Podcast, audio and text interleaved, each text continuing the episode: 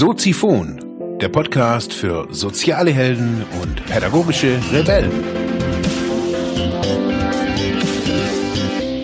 Herzlich willkommen, meine lieben Zuhörer bei Soziphon, dem Sozialarbeiter-Podcast. Mein Name ist Mark Hummer und ich freue mich, dass du wieder eingeschaltet hast. Thema der heutigen Episode ist Entscheidungen treffen mit dem Kopf oder dem Bauch. Ja, meine lieben Zuhörerinnen und Zuhörer hier draußen im Internet, Entscheidung treffen mit dem Kopf oder mit dem Bauch. Hm. Wir treffen täglich so circa 20.000 Entscheidungen über unser Leben, über das, was in unserem Alltag so passiert. 20.000. Zumal wahrscheinlich der größte der größte Teil dieser Entscheidung unbewusst getroffen wird. Heben wir den Fuß, neigen wir uns nach rechts, lehnen wir uns an, zeigen wir die Busfahrkarte, zeigen wir sie nicht, was auch immer. Kaufen wir einen Kaffee, kaufen wir ihn nicht. Wir treffen, wir treffen diese Entscheidung und, und trotzdem in unserem Arbeits- und Arbeitsalltagskontext haben wir es oft schwer, Entscheidungen zu treffen. Wir können, ja, die, die, ja, die Weite unserer Entscheidung oftmals gar nicht so irgendwie so abschätzen. Als gutes Beispiel hatte ich neulich wieder ein Treffen. Es war ganz, es war für mich irgendwie ganz, ja, spannend. Es war, ich habe da dieses Phänomen direkt beobachten können. Und zwar, es gibt in einem, in einem Projekt gibt es Probleme so wie in vielen Projekten es immer wieder auch Hindernisse und Stolpersteine gibt. Und an gewissen Punkten müssen Entscheidungen getroffen werden. Wie geht's weiter? Geht es weiter? Mit wem geht's weiter? Warum geht's weiter? Und so weiter.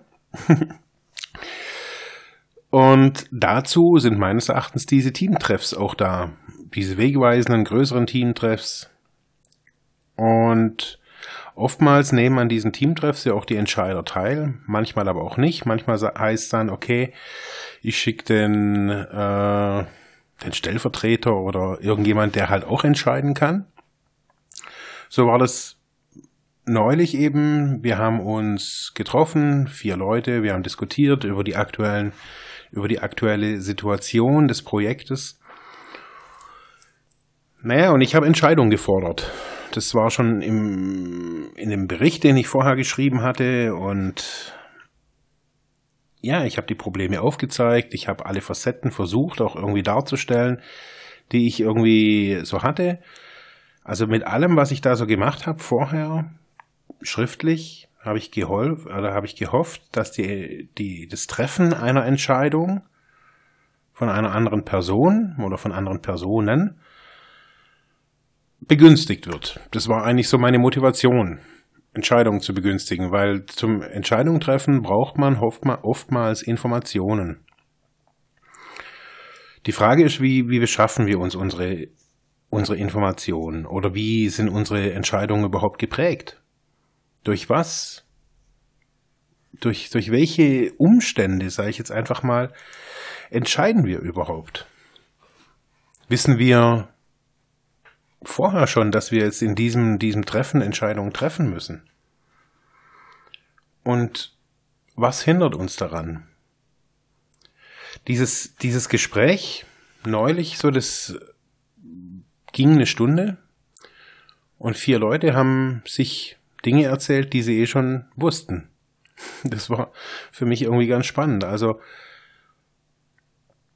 alle wussten sowieso über diese Geschichte Bescheid oder über die Probleme Bescheid. Also ich hatte auf Fall mit, mit allen irgendwie auch geredet und die ja auch wiederum untereinander.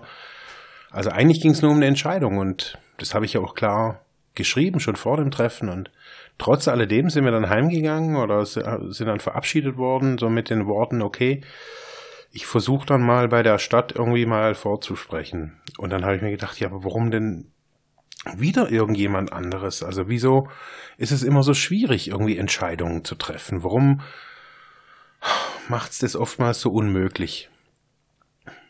Und ich kenne das so von mir. Ja, manchmal, manchmal weiß man halt auch nicht, hat man die Kompetenz jetzt zu entscheiden oder Eben darf man das überhaupt?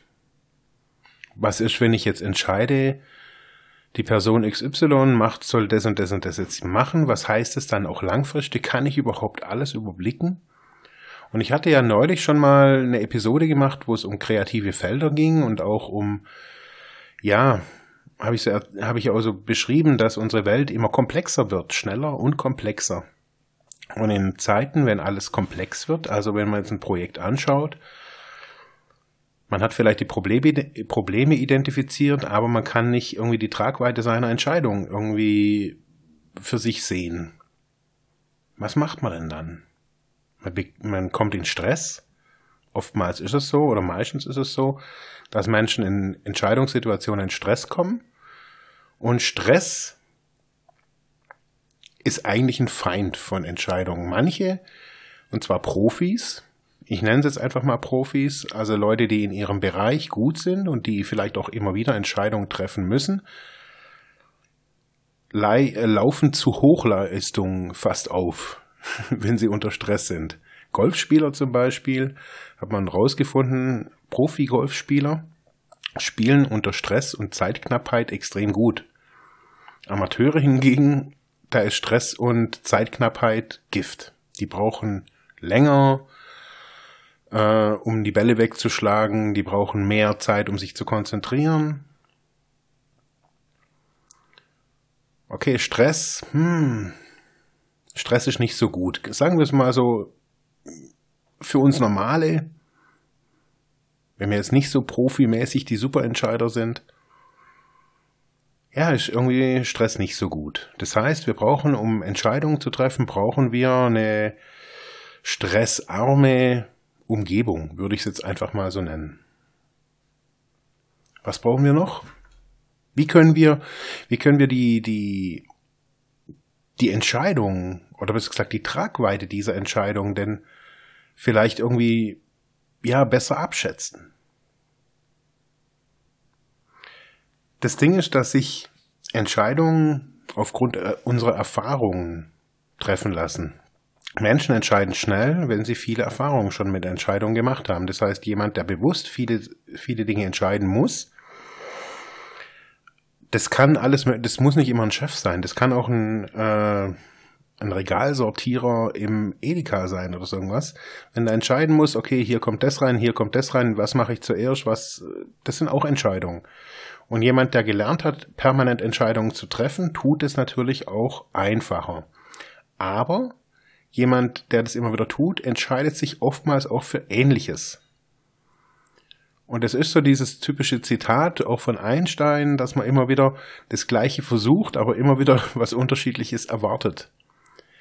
Das ist so die, die Krux bei den Profi-Entscheidern, dass sie sich oftmals eben für Bekanntes oder für die bekannten Wege auch entscheiden. Wir entscheiden uns heute, heutzutage in unserer Gesellschaft hauptsächlich rational. Also das heißt, vom Kopf her, wir, ja, fühlen da jetzt irgendwie nicht mehr irgendwie hin oder so irgendwas, sondern, ja, das ist auf, aufgrund unserer Geschichte. Wir haben schon, die alten Griechen haben schon, ja, diese kritisch-analytische Art des Denkens äh, gepflegt und kultiviert. Plato und Aristoteles haben ja, diese Ursache, Wirkung, ja, richtig tief auch erdacht. Es ging immer um, um Wahrheiten, was ist wahr, also wenn ich, wenn das die Ursache ist und das die Wirkung, also was gibt's da für, für Konsequenzen daraus und, und, und, und, und. Also da haben, die haben sich wirklich viel, viele Gedanken gemacht mit diesen, in diesen kognitiven Ansätzen. Also mit den Ansätzen, die man das Denken erreicht. Wie kann man aber Entscheidungen treffen, indem man fühlt? Wie schaffen wir das? Wir kennen es mit dem Bauchgefühl und lustigerweise auch wissenschaftlich äh, untersucht, diese Methode des Bauchgefühls, konnte man feststellen, dass ja, zu einem ganz großen Teil selbst Kartenvorhersagen, also bei so normalen Kartentricks, sage ich jetzt einfach mal, ähm, die Leute peu à peu so von Versuch zu Versuch mehr auf ihr, auf ihren Instinkt, auf ihr Bauchgefühl hören und das wahrnehmen konnten, wenn die entscheiden mussten, entweder zwischen, zwischen der oder der Karte oder bei, äh, bei Bildabfolgen von Karten, wo sie entscheiden mussten. Da war die Fähigkeit, mit dem Bauchgefühl zu entscheiden, um einiges präziser auch, nachhaltiger und für die Probanden auch nicht so anstrengend. Kann man irgendwie nachvollziehen, wenn ich nicht so viel denken muss. Wir wissen ja, das Gehirn verbraucht enorm viel Energie, eigentlich sogar am meisten von unserem ganzen Körper. Das heißt, wir sind ja so eine, so eine Denkmaschine eigentlich auch. Wenn wir jetzt aber noch mehr, also gerade in diesen Stress oder in diesen Situationen, wenn es um den, ja, den weiteren Fluss in einem Projekt geht oder was auch immer, wir müssen entscheiden, wie machen wir das? Und wir wollen nicht diesen altbekannten, nicht diese altbekannten Wege gehen. Was mache ich? Vielleicht mal so als, als Beispiel.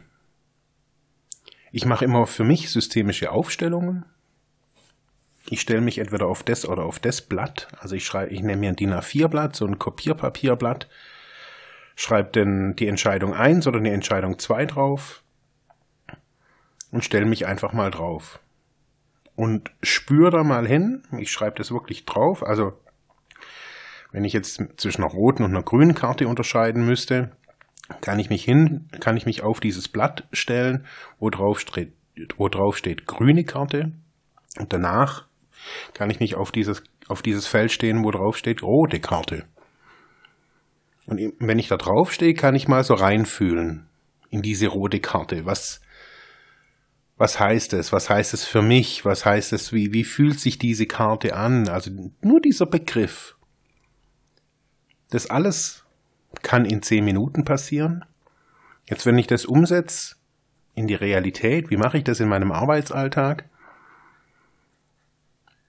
Da habe ich das jetzt in diesem Projekt sehr ähnlich gemacht. Für mich war klar, also für mich gab es drei Optionen. Entweder ich mache das so weiter, dieses Projekt, und es kommt zum Schluss für alle Beteiligten nichts Gescheites raus. Ich steige aus aus dem Projekt. Das war die zweite Alternative. Sagen, okay, ich bin raus, mach das mit irgendwem, aber nicht mit mir. Oder die Alternative drei: man macht eine abgespeckte Version, eine überarbeitete Version und alle Beteiligten haben einen Benefit davon, vielleicht nicht den, den ja der ursprünglich irgendwie angestrebt war. So habe ich das gemacht und genau in die, fast genau diesen Worten habe ich das auch auf die Papiere geschrieben und habe mich einfach draufgestellt. Ich mache das meistens noch so, ich habe so ein paar Kartons hier bei mir im Büro von alten, von alten Paketen. Ähm, die lege ich meistens auf diese DIN A4 Blättchen noch oben drauf, dass ich auch nicht sehe, was ist das jetzt. Und dann mische ich das immer so mit, mach die Augen zu und drehe das so ein bisschen hin und her auf dem Boden. Und dann weiß ich auch nicht mehr, wo ich war, und dann stelle ich mich einfach drauf. Ganz einfach stelle ich mich drauf und spüre da mal hin und spüre, welches fühlt sich gut an, welches fühlt sich nicht so gut an. Bei mir waren es eben diese drei, drei Karten und für mich war klar, hey, dieses Angebot, mach eine abgespeckte Version, war die beste. Hat sich am besten angefühlt. Spannend war, dass ich dieses Ich steig aus aus dem Projekt vom Kopf her, das war die erste Reaktion so.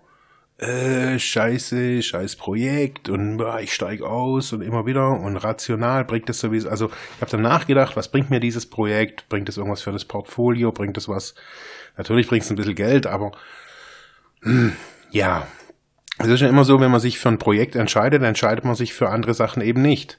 Das ist ja das, das Ding. Wenn ich mich für zehn Stunden für ein Projekt entscheide, also zehn Stunden pro Woche, heißt es, zehn Stunden arbeite ich nicht quasi an meiner eigenen Firma.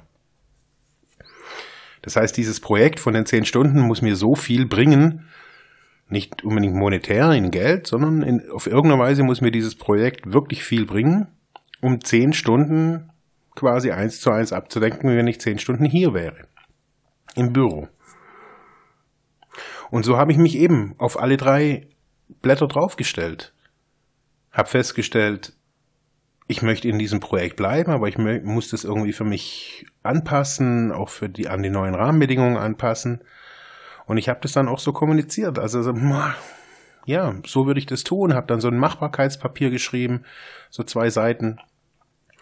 Und das Tolle war für mich zu, zu erleben, so dass dass ich total relaxed mit diesen Entscheidungen umgegangen bin. Ich habe mir vorher Gedanken gemacht, ich habe mir vorher diese kleine Aufstellung gemacht, habe mich auf diese Papiere gestellt, diese und habe da einfach mal nachgespürt, wie geht's mir da damit, weil ich bin ja in diesem Projekt, auch wenn ich jetzt nicht der Projektleiter bin, bin ich ja nicht, aber wie geht's mir damit?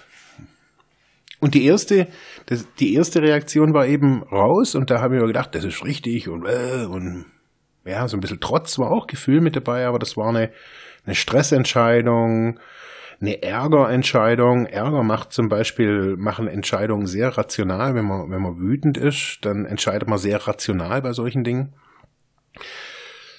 Unterm Strich kann ich, weiß ich nicht, wie das Projekt jetzt weitergeht, aber ich habe für mich Entscheidungen getroffen und ich habe meines Erachtens auch anderen Leuten irgendwie versucht zu zeigen, wie man Entscheidungen treffen kann. Ich habe gemerkt, dass die Entscheider in, diesen, in diesem Treffen keine Entscheidungen treffen konnten.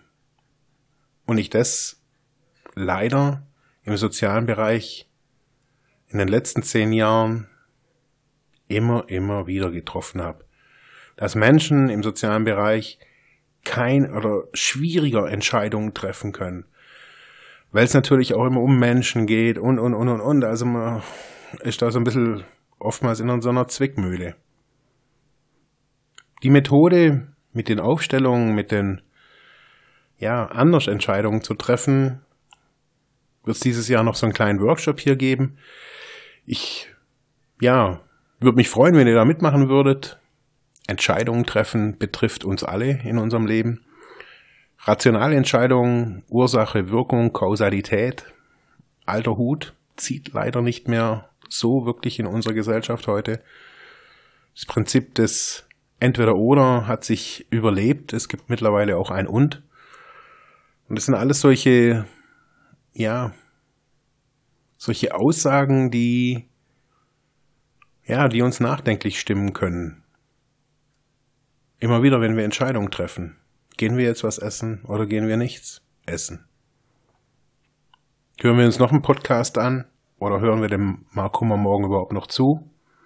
Ich hoff's. Danke fürs Zuhören. Trefft gute Entscheidungen. Ciao. Ja, das war's für heute mit diesem Thema. Ich hoffe, ich konnte dir weiterhelfen, vielleicht Denkanstöße geben oder sogar ein bisschen inspirieren. Ich würde mich freuen, wenn du Soziphon weiter unterstützt, indem du weiter zuhörst, mich auf iTunes bewertest, Kommentare schreibst oder diese Episode per PayPal oder Flatter finanziell unterstützt. Dankeschön.